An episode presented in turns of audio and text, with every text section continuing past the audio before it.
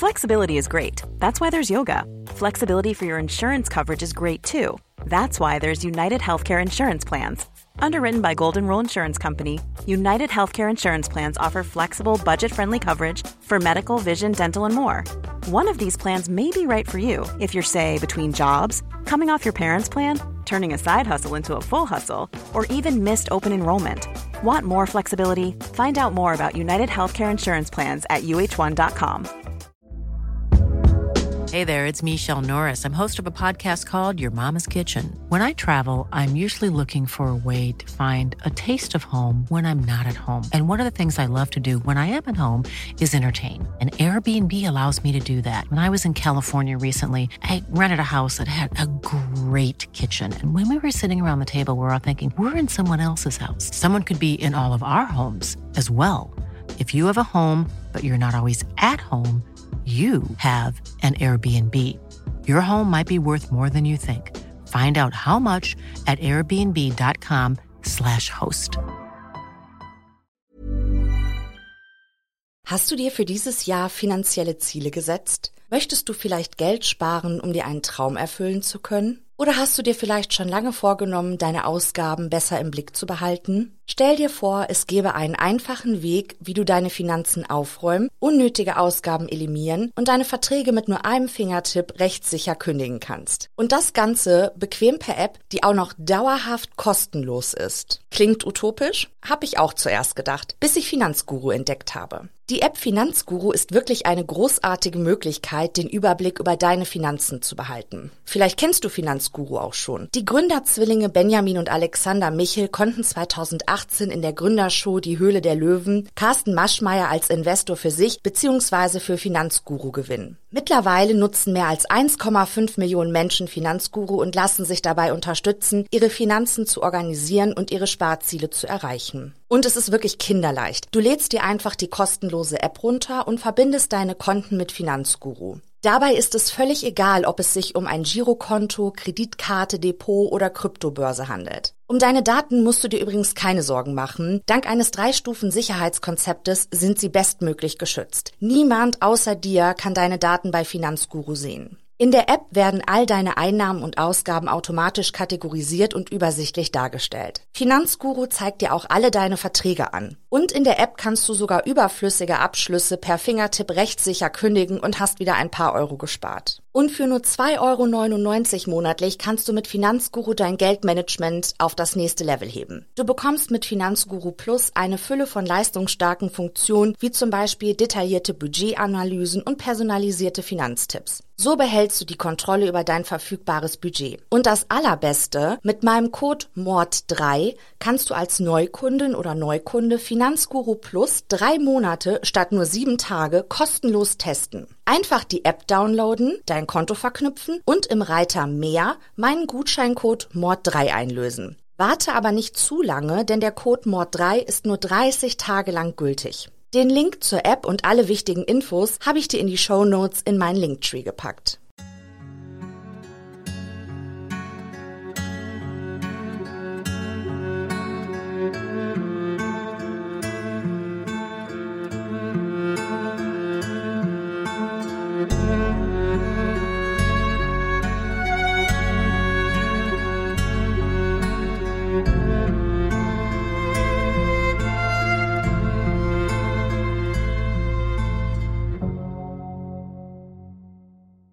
Mit einem lauten Knall lässt Emma die Fahrertür ihres roten Pickup-Trucks ins Schloss fallen. Kaum aus der Fahrerkabine gestiegen, glaubt sie, die Hitze des asphaltierten Supermarktplatzes durch die dünnen Sohlen ihrer Sommerschuhe zu spüren. Die Mittagssonne steht hoch am Himmel über der kleinen Stadt Port St. Joe im US-Bundesstaat Florida und lässt das Thermometer auf über 30 Grad klettern. Kaum ein Bewohner hat es zu dieser Uhrzeit an jenem 15. Juni 1989 aus angenehm klimatisierten Räumen heraus in die sengende Hitze getrieben. Die Straßen der Stadt, über denen die aufgeheizte Luft wabert, sind wie leergefegt. Während Emma den Autoschlüssel in ihrer Handtasche verstaut, fällt ihr Blick in die Fahrerkabine eines weißen Toyota-Transporters, der unweit ihres Trucks auf dem Supermarktparkplatz in der prallen Sonne steht. Emma schenkt dem Mann mit Schnurrbart am Steuer des Wagens keine weitere Beachtung bevor sie zügigen Schrittes in Richtung des Supermarkteinganges geht. Einige Minuten später tritt Emma mit ihren Einkäufen in einer Papiertüte auf dem Arm wieder hinaus ins Freie und steuert eiligen Schrittes auf ihren Pickup-Truck zu. Sie bemerkt, dass der weiße Transporter nicht mehr auf dem Parkplatz steht. Nachdem die junge Frau den Autoschlüssel aus ihrer Handtasche gekramt, die Beifahrertür entriegelt und die Einkaufstüte auf dem Autositz verstaut hat, entdeckt sie an der Stelle, an der zuvor der Toyota stand, ein Polaroid-Foto mit der Rückseite nach oben auf dem Boden liegen. Neugierig bückt Emma sich nach dem Sofortbild und dreht es um. Ihr Herz beginnt wild zu schlagen, als sie das Foto betrachtet. Auf einem Stapel zerknitterter bunter Laken und Kissen liegt ein Mädchen. Emma schätzt sie auf unter 20 Jahre. Ihr braunes, zerzaustes Haar hat sie zu einem Pferdeschwanz nach hinten gebunden. Erschöpft wirkende Augen blicken in die Kamera. Über ihrem Mund ist ein Streifen schwarzen Panzertapes geklebt. Die junge Frau trägt ein graues T-Shirt zu kurzen schwarzen Shorts. Sie liegt auf dem Rücken, ihre Arme scheinen dahinter gefesselt zu sein. Zu ihrer Rechten kann Emma ein Romanbuch erkennen, zu ihrer Linken liegt ein kleiner Junge. Emma glaubt, dass er noch nicht im Teenageralter ist. Auch dem schmalen Kind mit den kurzen blonden Haaren wurde Panzertape über den Mund geklebt. Ängstlich schaut der Junge, der mit einem bläulichen T-Shirt bekleidet ist, in die Kamera. Seine Hände scheinen ebenfalls hinter seinem Rücken gefesselt zu sein. Der Raum, in dem die beiden liegen, ist beengt und schlecht beleuchtet. Emma runzelt die Stirn. Es macht den Anschein, als befinden sich das Mädchen und der Junge auf der Ladefläche eines Transporters und der Fotograf schießt das Polaroid-Foto durch die geöffnete Seitentür des Fahrzeuges. Mit dem Sofortbild in der Hand stürmt Emma zurück in das Lebensmittelgeschäft und bittet einen Angestellten, die Polizei zu verständigen. Wenige Minuten später trifft ein Streifenwagen auf dem Parkplatz des Supermarktes ein. Der Polizist wirft einen Blick auf das Polaroid-Foto und erkennt gleich den Ernst der Lage. Aufgeregt berichtet Emma dem Beamten von dem weißen Toyota-Transporter, der zuvor an der Stelle parkte, an dem sie das Sofortbild fand. Der Gesetzeshüter verliert keine Zeit und fordert über Funk Verstärkung an. Eilig werden Straßensperren errichtet, um den Mann mit Schnauzbart im Transporter abzufangen doch ohne Erfolg.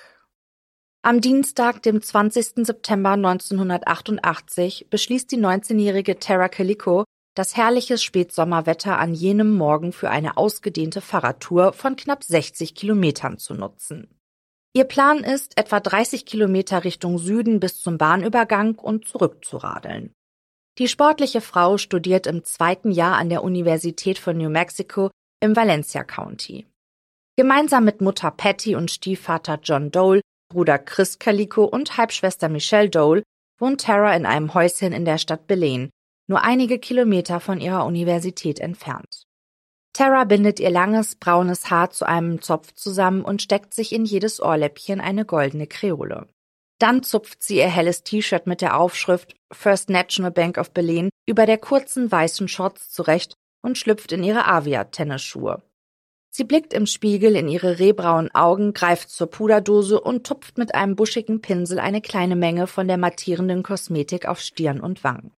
Eilig sucht die Studentin die benötigten Bücher für den Nachmittagskurs an der Universität zusammen und stapelt sie griffbereit auf ihrem Schreibtisch. Dann schnappt Tara sich Kopfhörer und den Sony Walkman, bevor sie aus dem Haus geht. In der Garage angekommen, stellt die 19-Jährige resigniert fest, dass ihr Fahrrad einen Platten hat. Kurzerhand schnappt sie sich das neonpinke Mountainbike mit den auffälligen gelben Steuerkabeln ihrer Mutter. Voller Vorfreude schwingt Tara sich gegen 9.30 Uhr auf den Sattel und schiebt sich die Kopfhörer über die Ohren. Sie drückt den Startknopf des Walkmans und verstaut das Gerät in ihrer Hosentasche, bevor sie in die Pedalen tritt und sich auf den Weg Richtung des Highways 47 macht. Die Hauptverkehrsstraße schlängelt sich östlich des Flusses Rio Grande durch die karge Landschaft. Verdorrtes Gestrüpp ist hier die einzige Vegetation. Hin und wieder kann man am Straßenrand ein Gebäude erblicken. Nur wenige Querstraßen führen Autofahrer vom Highway 47 herunter. Terra vergnügen die Sonnenstrahlen, die ihr Gesicht wärmen, und der Fahrtwind, der über ihren Kopf streicht, während sie die Ruhe der Abgeschiedenheit genießt.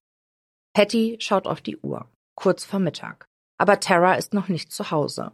Seltsam, wundert sie sich. Ihre Tochter hat doch um 12.30 Uhr eine Verabredung zum Tennisspielen. Vielleicht ist sie mit dem Fahrrad liegen geblieben, denkt Patty bei sich. Die Mutter schnappt sich ihren Autoschlüssel, setzt sich an Steuer ihres Wagens und lenkt das Fahrzeug Richtung des Highways 47, um ihre Tochter einzusammeln, damit sie es noch rechtzeitig zu ihrer Verabredung schafft. Doch mit jedem gefahrenen Kilometer überkommt Patty eine innere Unruhe. Weit und breit keine Spur von ihrer Tochter und dem neonpinken Mountainbike. Während Patty weiter Ausschau nach der 19-Jährigen hält, entdeckt sie vor sich ein schwarzes Etwas am Straßenrand liegen. Patty lenkt ihr Auto zur Seite und geht in die Eisen. Kurz vor dem unbekannten Gegenstand kommt sie zum Stehen. Eilig steigt sie aus der Fahrerkabine und hastet auf das schwarze Etwas zu. Dann erkennt sie, um was es sich handelt. Eine Kompaktkassette. Mit klopfenden Herzen und zittrigen Händen greift Patty nach der Kassette der Band Boston. Tränen steigen ihr in die Augen, als sie die Handschrift ihrer Tochter auf dem Label erkennt. Patty ahnt, dass Tara etwas Schreckliches zugestoßen sein muss. Vielleicht ist sie entführt worden, schießt es ihr durch den Kopf. Hatte ihre Tochter es vielleicht geschafft, die Kassette aus einem fahrenden Wagen zu schmeißen, um eine Spur zu hinterlassen? Noch zweimal fährt Patty die Fahrradroute ihrer Tochter mit dem Auto ab, bevor sie sich wieder auf den Weg nach Hause macht. Dort angekommen, greift sie direkt zum Telefonhörer. Sie ruft alle Krankenhäuser in der Umgebung an, doch in keiner der Kliniken ist in den vergangenen Stunden Terror oder eine unbekannte weibliche Person eingeliefert worden. Verzweifelt wählt die Mutter den Polizeinotruf und meldet ihre Tochter als vermisst. Da Tara Calico volljährig ist, darf sie selbst, ohne jemandem Bescheid zu geben, bestimmen, wo sie sich aufhalten will. Doch die Gesamtumstände lassen die alarmierten Beamten zu dem Schluss kommen, dass Gefahr im Verzug ist. Nichts deutet auf ein freiwilliges Verschwinden des Teenagers hin. Es sind keine fünf Stunden vergangen, bis Tara Calico im Computersystem der Polizei als vermisste Person eingetragen ist, mit dem Vermerk, dass ein Verbrechen zu befürchten ist. Die Beamten nehmen ihre Ermittlungen auf. Zwei Wochen lang suchen Polizei und freiwillige Helfer nach der vermissten Studentin. Hunderte Menschen sind auf den Beinen. Sogar das Militär beteiligt sich bei der Suche nach Tara. Zu Fuß, auf Pferden, in Autos und aus Hubschraubern heraus halten sie Ausschau nach Hinweisen, die auf den Verbleib der 19-Jährigen hindeuten. Sie drehen jeden Stein um, kriechen unter jedes Gebüsch. Das aufziehende, schlechte Wetter behindert ihre Suche. Dennoch bemerken die Suchenden auf dem Erdreich neben dem Seitenstreifen Fahrradspuren, die von Terras Mountainbike stammen könnten. Zudem entdecken sie ein Plastiksichtfenster, das zu dem Walkman der Vermissten gehören könnte. Doch von Tara und ihrem Fahrrad fehlt jede Spur. Patty und Stiefvater John wollen die Ermittlungen der Polizei unterstützen. Selbstständig organisieren sie Suchaktionen und verteilen Flugblätter mit einem Foto der vermissten Tara in der Nachbarschaft und den angrenzenden Gemeinden. Einige Tage nach Terras Verschwinden melden sich einige Zeugen bei den Ermittlungsbehörden. Sie berichten, dass sie die Vermisste am Tag ihres Verschwindens gegen 11.45 Uhr auf ihrem Fahrrad nur rund drei Kilometer von ihrem Zuhause entfernt gesehen hatten. Ihr sei ein heller 1953er Pickup-Truck der Marke Ford mit einem Wohnmobilaufbau gefolgt. Die Zeugen gehen davon aus, dass die 19-Jährige nicht bemerkte, dass ihr der Fahrer dicht auf den Fersen war, da sie Kopfhörer trug. Trotz aller Bemühungen von Helfern und Familie melden sich keine weiteren Zeugen, die Hinweise zum Verbleib von Tara Killico geben können. Die 19-Jährige ist seit beinahe einem Jahr verschwunden, als am 23. August 1989 in dem Nachrichtenmagazin A Current Affair, zu Deutsch eine aktuelle Angelegenheit, das Polaroid-Foto, das Emma zwei Monate zuvor auf dem Supermarktparkplatz gefunden hatte, über die Fernsehbildschirme der US-amerikanischen Bevölkerung flimmert. Freunde der Familie sehen das Foto das eine junge Frau und einen Jungen zeigt, die Panzertape über die Münder geklebt und ihre Hände auf dem Rücken gefesselt haben. Sie glauben, dass es sich bei dem Mädchen um Tara Killico handelt. Doch der Umstand, dass das Polaroid-Foto erst neun Monate später und 2500 Kilometer von dem Ort entfernt gefunden wurde, wo Tara verschwand, lässt auch Zweifel aufkeimen. Dennoch greifen sie sofort zum Telefonhörer und berichten Patty und John aufgeregt von der Fernsehsendung. Terras Mutter ist später sicher, dass es sich bei dem Mädchen auf dem Bild um ihre gesuchte Tochter handelt. Haar- und Hautfarbe passen zu der Vermissten. Zudem entdeckt Patty einen dunkel verfärbten Fleck an der rechten Wade der Gefesselten. Tara hat an derselben Stelle eine Narbe von einem Autounfall.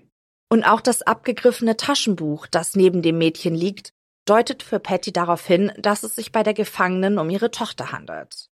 Auf dem abgenutzten Buchdeckel erkennt man den Titel My Sweet Audrina von Terras Lieblingsautorin. Sie hat sich immer geschminkt und hatte eine Dauerwelle im Haar, erzählt Patty später über ihre Tochter. Die Mutter habe alle Fotos von ihrer Terra hervorgekramt und die Bilder stundenlang betrachtet. Das Mädchen auf dem Polaroid-Foto hat ein schmaleres Gesicht und zerzaustes Haar, sicher den widrigen Umständen in Gefangenschaft geschuldet. Patty ist der Überzeugung, dass es sich bei der Gefangenen um ihre vermisste Tochter handelt. Vor der Dauerwelle und ohne Make-up das ist sie, begründet die verzweifelte Mutter ihre Einschätzung. Doch nicht nur Terras Familie ist nach der Ausstrahlung von A Current Affair in heller Aufregung. Auch die Angehörigen des kleinen Michael Henley aus der Gemeinde Milan im US-Bundesstaat New Mexico verfolgen die Sendung. Sie sind der Überzeugung, dass es sich bei dem Jungen auf dem Foto um den Neunjährigen handelt, der fünf Monate vor Terra am 21. April 1988 während eines Ausfluges spurlos verschwand. Michael war mit seinem Vater und einem Freund der Familie auf einem Campingausflug im Oso Ridge Gebiet in den Zuni Mountains, um wilde Truthähne zu jagen, nur rund 75 Kilometer von Terras Heimatstadt Berlin entfernt. Die beiden Männer waren damit beschäftigt, die Zelte für die bevorstehende Nacht aufzubauen, während Michael das Terrain erkunden wollte. Das Trio war erst 20 Minuten zuvor auf dem Campingplatz eingetroffen, als der Neunjährige spurlos verschwand. Nachdem der Vater das Verschwinden seines Sohnes bemerkte, informierte er umgehend die Polizei und meldete das Kind als vermisst. 400 freiwillige Helfer, Beamte der Staatspolizei und der Nationalgarde durchkämmten die Wildnis in einem Umkreis von 16 Kilometern um den Campingplatz herum. Mehrere Tage dauerte die Suche an. Bei Tageslicht überflogen Freiwillige der Civil Air Patrol, zu Deutsch zivile Luftpatrouille, das Suchgebiet. Koordiniert wurde ihr Einsatz von einem Aufgebot hilfsbereiter Funkamateure. Ein plötzlich aufgezogener Sturm erschwerte die Suche nach dem Neunjährigen. Starker Schneefall machte das Navigieren in der mit Geröll übersäten Landschaft beinahe unmöglich. Trotz der widrigen Umstände entdeckte der Suchtrupp bald eine Spur. Im Schnee fanden sie Abdrücke von Tennisschuhen. Doch der anfänglichen Euphorie wich schon bald Ernüchterung. Die Lokalzeitung Roswell Daily Record meldete, dass mehrere der Suchkräfte Schuhe mit ähnlichem Sohlenprofil wie Michael getragen hatten. Die gefundene Spur im Schnee habe deshalb nicht eindeutig Michael Henley zugeordnet werden können. Erste Zweifel machten sich bei den Suchmannschaften breit. Kamen sie dem vermissten Kind näher oder verschwendeten sie ihre Zeit damit, bereits abgesuchte Gebiete erneut zu durchstreifen? Auch der Einsatz von Personenspürhunden misslang.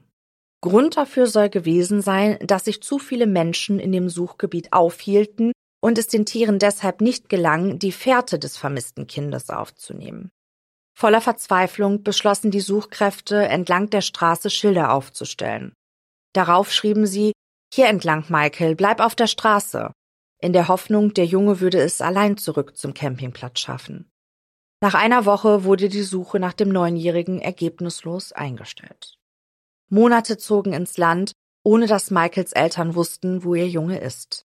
Bevor das Polaroid-Foto auftauchte, ging die Familie des vermissten Jungen mehr als ein Jahr davon aus, dass Michael den Campingplatz verließ, sich in dem Gebirge verirrte und den Witterungsbedingungen zum Opfer fiel. Wegen des warmen Nachmittags am Tag seines Verschwindens trug der Junge nur ein luftiges Hemd, dünne Hosen und leichte Tennisschuhe. Sein schmächtiger Körper hatte Wind, Kälte und Schnee nichts entgegenzusetzen. Polizist Ed Craig vom Cibola County Police Department sieht sich im August 1989 ebenfalls die Fernsehsendung A Current Affair an und ist wie elektrisiert, als er das Polaroid-Foto über den Fernsehbildschirm flimmern sieht. Er ist sicher, dass es sich bei dem Jungen auf dem Foto um den vermissten Michael Henley handelt. Gleich nach Ausstrahlung der Sendung nimmt Ed Craig Kontakt mit den Eltern des Jungen auf. Das ist die beste Spur, die wir seit 16 Monaten haben, sagt der Polizist. Der Großteil von Michaels Familie glaubt, dass es sich bei dem Jungen auf dem Foto tatsächlich um ihr vermisstes Kind handelt. Auch der beste Freund des Neunjährigen ist der Überzeugung, dass auf dem Polaroid-Foto sein Kumpel zu sehen ist. Nur Michaels Vater ist nicht sicher, ob das Kind auf dem Bild wirklich sein Sohn ist. Ich weiß es nicht. Vielleicht liegt es einfach daran, dass ich meinen Sohn nicht so sehen möchte, begründet der Mann in einem Interview seine Zweifel.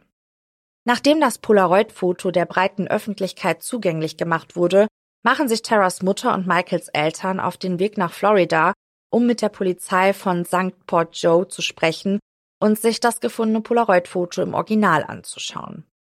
Nach ihrem Besuch auf der Polizeiwache sind sie sicher, dass es sich um ihre Kinder auf dem Foto handelt. Doch diese Überzeugung bedeutet für die Eltern sowohl Trost als auch Qual. Er sieht verängstigt aus, sagt Michaels Mutter. Wirklich verängstigt, aber er sieht gesund aus und dafür bin ich dankbar. In Terras Mutter keimt Hoffnung auf. So seltsam es klingen mag, ich würde ihm dafür danken, dass er sie am Leben gelassen hat. Ich würde ihm dafür danken, dass er sich um sie kümmert, dass er dafür sorgt, dass sie zu essen bekommt, dass sie sauber ist. Ich hoffe, er schätzt ihr Leben genauso sehr wie wir. Die Eltern kehren nach ihrem Besuch in Florida nach New Mexico mit der vermeintlichen Gewissheit zurück, dass ihre Kinder am Leben sind und wenigstens einander haben in dieser fürchterlichen Situation. Die Polizeibehörde leitet das Polaroid-Foto an Kriminaltechniker des FBIs weiter. Die Experten sollen die Gesichter der Abgebildeten auf dem Foto mit Bildern von Tara und Michael vergleichen. Nur wenige Tage später tritt der FBI-Agent Doug Belden von neugierige Pressevertreter und verkündet das Ergebnis des Abgleichs. Es könne nicht bewiesen werden, dass es sich bei den beiden Personen auf dem Foto tatsächlich um Tara und Michael handelt. Ernüchterung macht sich breit. Ein Speziallabor in Los Alamos, einer Ortschaft in New Mexico, unternimmt ebenfalls einen Identifizierungsversuch. Die Experten geben nach ihrer Untersuchung bekannt, dass sie mit Sicherheit sagen können, dass es sich bei dem Mädchen auf dem Foto nicht um Tara Killico handelt. Scotland Yard, die englische Polizeieinheit hingegen, kommt nach ihrer Analyse zu dem Ergebnis, dass es sich bei der unbekannten jungen Frau auf dem Polaroid-Foto sehr wohl um die vermisste Studentin handelt. Die Eltern von Tara und Michael lassen nichts unversucht, um ihre Kinder zu finden. Sie organisieren Suchaktionen mit freiwilligen Helfern, lassen Flugblätter drucken und sind bemüht, die Geschichte der beiden Vermissten im Gedächtnis von Öffentlichkeit und Presse zu halten. Doch obwohl das Polaroid-Foto immer wieder in diversen Fernsehsendungen gezeigt wird, gehen keine helfenden Hinweise ein. Etliche Zeugen wollen Tara in verschiedenen Ortschaften im Süden des Landes gesehen haben. Michael soll Berichten zufolge im US-Bundesstaat Arkansas gesehen worden sein. Doch die Spur zu den beiden Vermissten konnte von der Polizei nie zurückverfolgt werden.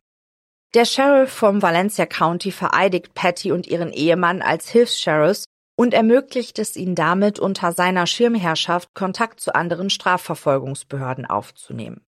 Es ist der Juni des Jahres 1990, als ein Farmer in einem Wacholderwäldchen einige verstreute Knochen und Kleidungsstücke entdeckt.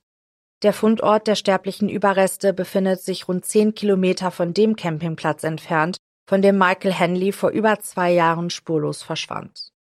Eine gerichtsmedizinische Untersuchung ergibt, dass es sich bei den Knochen um die eines Kindes handelt.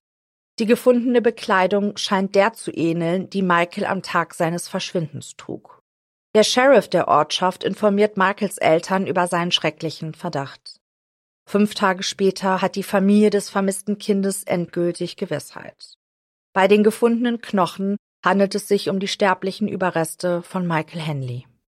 Die Rechtsmediziner sind sicher, dass der Junge keinem Tötungsdelikt zum Opfer gefallen ist.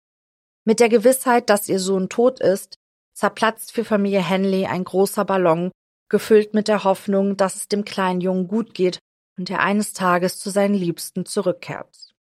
Michaels Vater sagt gegenüber einem Journalisten, dass es keine Erleichterung sei, zu wissen, was mit seinem Sohn geschehen war. Bestatter betten die Knochen des Neunjährigen in einen Sarg. Familie, Angehörige und Freunde nehmen in einer Trauerzeremonie Abschied von Michael und begleiten ihn auf seinem letzten Gang. Patty hingegen ist noch immer im Ungewissen, welches Schicksal ihre Tochter ereilte. Nachdem Michael Henley aus der Polaroid-Gleichung, wie Experten es nannten, herausgenommen wurde, keimen erneut Zweifel an der Identität der jungen Frau auf dem Foto auf.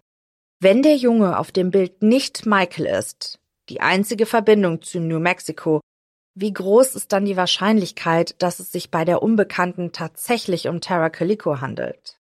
Immerhin sieht das Mädchen auf dem Foto jünger aus als 19 Jahre. Der Fleck an ihrer rechten Wade ist nicht als Narbe zu erkennen und es gibt tausende von jungen Frauen, die Romane von Andrews lesen. Jetzt, wo klar ist, dass der Junge auf dem Polaroid nicht Michael sein kann, zählen all diese Zusammenhänge nicht mehr für die Behörden. Nur Terras Mutter hält noch daran fest, dass es sich auf dem Foto um ihre vermisste Tochter handelt. Im Laufe der Jahre verfestigt sich ihre Hoffnung in Gewissheit, dass Terra noch lebt. Die Mutter lässt nichts unversucht. Sie tritt im Fernsehen auf, verschickt Hunderttausende von Flugblättern und gibt Interviews, damit ihre Tochter in der Öffentlichkeit nicht in Vergessenheit gerät. Michelle, die jüngere Halbschwester der Vermissten, erzählt in einem Interview, unsere Eltern haben keine Gelegenheit ausgelassen, um Tara zu finden. Es ist unmöglich, es mit Worten zu beschreiben ein unbeschreibliches Gefühl. Leider können nur diejenigen, die das durchgemacht haben, die Emotionen verstehen, die sich von Jahr zu Jahr, von Monat zu Monat, von Tag zu Tag und von Minute zu Minute ändern. Im Laufe der Zeit nach Terras Verschwinden tauchen zwei weitere Polaroid-Fotos auf, die Rätsel aufgeben. Bei der abgebildeten Frau könnte es sich um die Vermisste handeln. Oder auch nicht. Das erste Polaroid wird auf einer Baustelle in Südkalifornien gefunden. Das Bild zeigt verschwommen das Gesicht eines Mädchens, dessen Mundpartie mit hellem Klebeband abgeklebt ist. Die junge Frau scheint auf einem Laken zu liegen, das dem blau gestreiften Kissenbezug auf dem Polaroid-Foto, das Emma fand, ähnelt. Experten finden heraus, dass der benutzte Fotofilm erst seit 1989 auf dem amerikanischen Markt verfügbar ist. Ein weiteres Polaroid-Bild zeigt eine junge Frau mit einem großen Brillengestell auf der Nase, die locker gefesselt und mit verbundenen Augen in einem Zugabteil neben einem unbekannten Mann sitzt. Dieses Bild wurde mit einem Fotofilm gemacht, der erst seit 1990 in dem Land verfügbar ist. Meine Mutter glaubt, dass es sich um Tara handelt, berichtet Michelle. Die Frau auf den Fotos hat eine verblüffende Ähnlichkeit mit ihr. Was mich betrifft, so schließe ich die Möglichkeit nicht aus, denn man darf nicht vergessen zu bedenken, dass unsere Familie viele andere Fotos identifizieren musste und alle außer diesen dreien ausgeschlossen wurden. Es ist das Jahr 2003, 15 Jahre nach dem Verschwinden von Tara, als Patty und ihr Ehemann New Mexico verlassen, um in der Ortschaft Port Charlotte im US-Bundesstaat Florida ein neues Leben zu beginnen. Hier gibt es nichts, was die verzweifelte Mutter an ihre geliebte Tochter erinnert. Nur Taras Bett, das sie mitnahm, und die Geschenke, von denen sie hofft, dass Tara sie eines Tages auspacken wird. Patty wünscht sich, trotz der immer wieder aufkeimenden Hoffnung, nun endlich mit ihrem Trauerprozess beginnen zu können. Ihre Heimat zu verlassen ist der Frau nicht leicht gefallen. Es ist wirklich schwer, umzuziehen, sagt Patty traurig. Wenn sie nach Hause käme, könnte ich ihr niemals sagen, dass wir sie aufgegeben haben. Eine Lokalzeitung schreibt über die trauernde Mutter, dass sie eine Naturgewalt sei, die sich mit aller Kraft und Leidenschaft in eine herzzerreißende Suche stürze, die nach Aussagen ihres Mannes schließlich zu ihrem schlechten Gesundheitszustand beitrug. Patty verstirbt am 11. Mai 2006 an den Folgen mehrerer Schlaganfälle. Ihr Mann hat zu diesem Zeitpunkt die Hoffnung schon lange aufgegeben, dass Tara noch lebt. Patty wusste, dass ich so dachte, erzählt John später in einem Interview, aber sie hoffte weiterhin von ihr zu hören. Wir sprachen oft darüber und ich sagte ihr, dass sie sich bei uns gemeldet hätte, wenn sie dazu in der Lage gewesen wäre. Terras Halbschwester Michelle hingegen ist weiterhin überzeugt, dass die Wahrheit über das Schicksal der jungen Frau ans Tageslicht kommt. Wir hoffen auf gute Nachrichten, hoffen auf das Beste, halten den Glauben aufrecht und geben nicht auf, fürchten aber das Schlimmste. Bis jetzt war das Schlimmste die Ungewissheit. Das FBI veröffentlicht auf ihrer Internetseite ein Phantombild, das Tara Calico im Alter von 49 Jahren zeigt und hofft weiterhin auf Hinweise aus der Bevölkerung. Für Informationen, die zu der Vermissten führen, lobt die Behörde eine Belohnung in Höhe von 20.000 US-Dollar aus, rund 18.000 Euro. Im Juni 2023 gibt der US-amerikanische Fernsehsender Fox News bekannt, dass die Strafverfolgungsbehörden nach 35 Jahren einen Verdächtigen im Fall der verschwundenen Tara Killico ausfindig machen konnten. Es legen genug Beweise gegen den Mann vor, um ihre Ermittlungsergebnisse an die Staatsanwaltschaft weiterzuleiten. Sowohl die Identität des Verdächtigen als auch die Ermittlungsakten bleiben vorerst unter Verschluss. Tara Calico ist bis zum heutigen Tag verschwunden.